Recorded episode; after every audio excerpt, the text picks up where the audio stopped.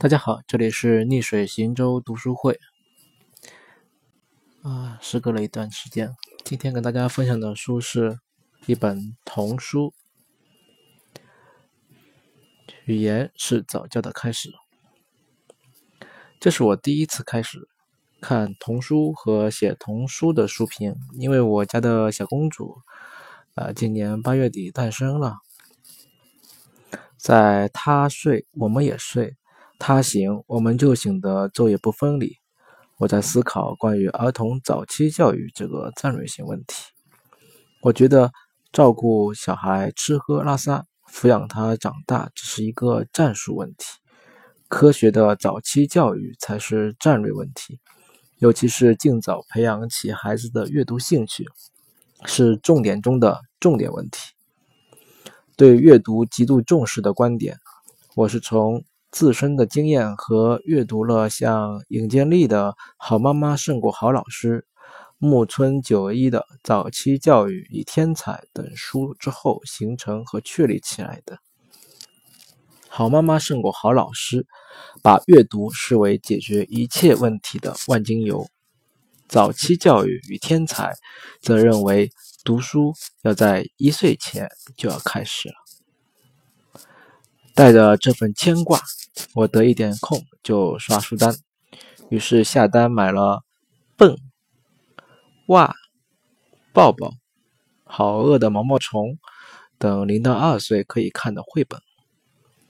这些绘本里面基本没有字，内容非常简单，而且都是重复的。我的意图只是希望刷一下这些书本在孩子面前的存在感。让宝宝对书产生一种情感联系。书刚拿到手，每当我的宝贝为数不多醒着的时候，我就抱着他给他翻书看。他肯定是表现出一种无知无识的状态，眼睛也并不怎么看凑到他面前的这个对他来说不知所谓的东西，也不知道有没有在听。我也不管。反正就给他读，给他演绎：青蛙蹦，蚂蚱蹦，猫咪蹦，蜗牛蹦不了。我有一个信念：这个时候的宝宝拥有难以置信的学习天赋，并不是什么都不懂的。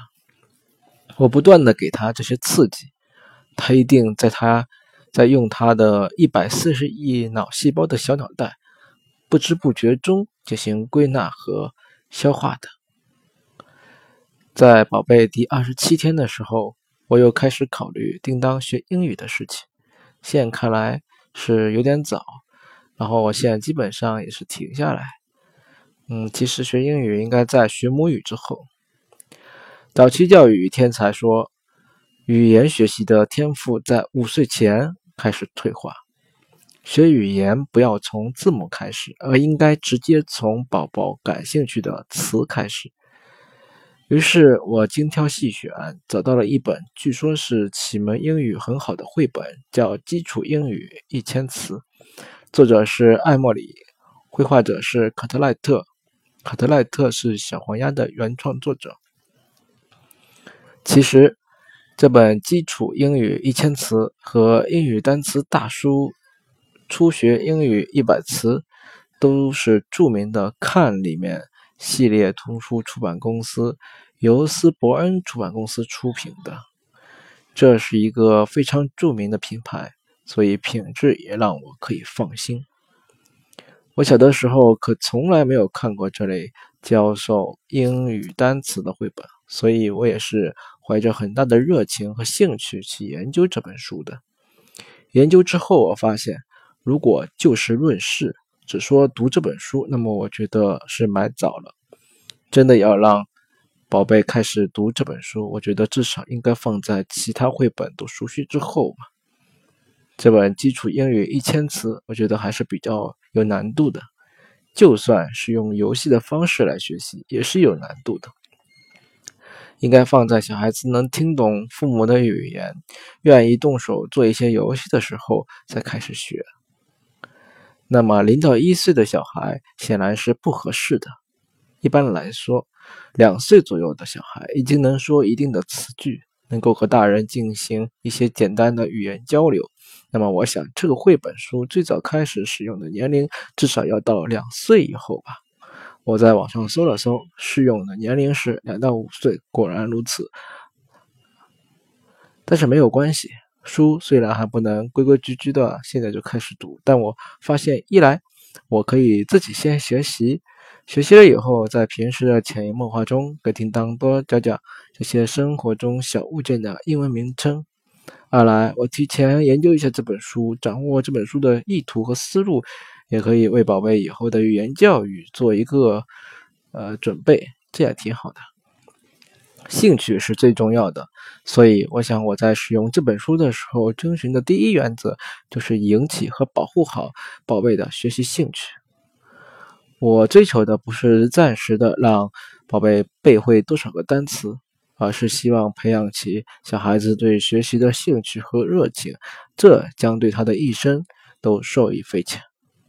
在此，我想总结一下这本书的使用方法：一、最直观的玩法。从论小图找大图，基础英语一千词，将同一主题的单词绘制在一张跨页的情景图中。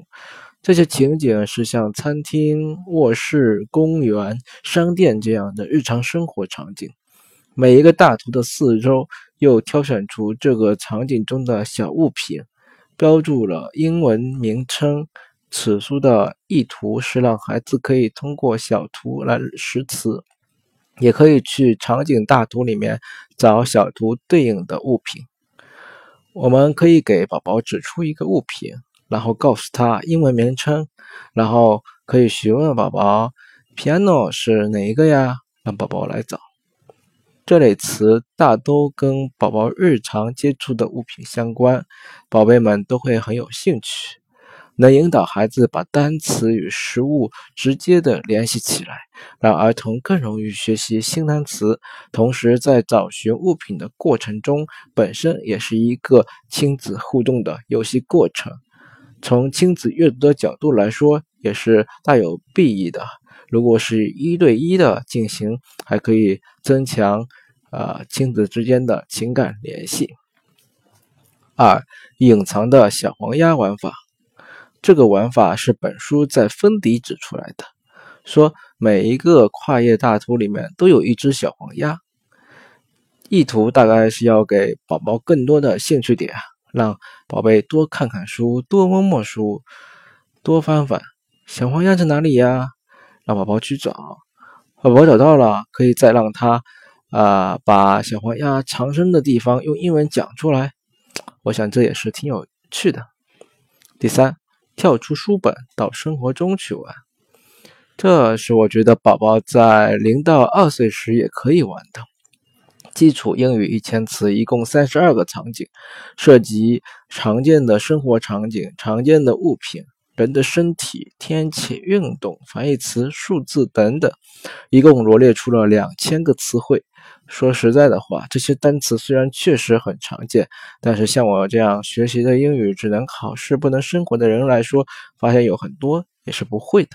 所以说，语言只有能在只能在生活中使用起来，才是鲜活和有趣的，才是孩子愿意学也学得快、学得牢的。既然如此，我想我也完全应该自己先学习这本书，然后丢开这本书，在日常生活中像母语一样讲给宝宝听。我完全可以指着床说这是 bad，然后这样看来，这本书似乎又是没有年龄限制的，随时随地都可以进行。结束。基础英语一千词的书末还附了书中单词的中文对照，可以用来前后查找对照。对中国家长来说，因为没有标注音标，也没有提供音频，对家长有一定的水平要求。如果有单词不认识、发音不确定，还是要自己先查一查字典，确认后才好。基础英语一千词没有提供音频，虽然是一个缺憾，但也给了我们一个机会。宝宝学习成长的过程，也正是家长学习成长的过程。在这个过程中，家长认真的投入，既培养了孩子的学习兴趣，也提升了亲子关系，提高了家长自自己的英语水平，不也是一件美事吗？最后，我想强调的是，学英语还是要在先学好母语的前提下开始，这样比较好。呃，本篇文章的文字版在微信公众号“逆水行舟读书会”上发布，公众号的 ID 是 “sail reading”，s a i l r e a d i n g。谢谢收听，再见。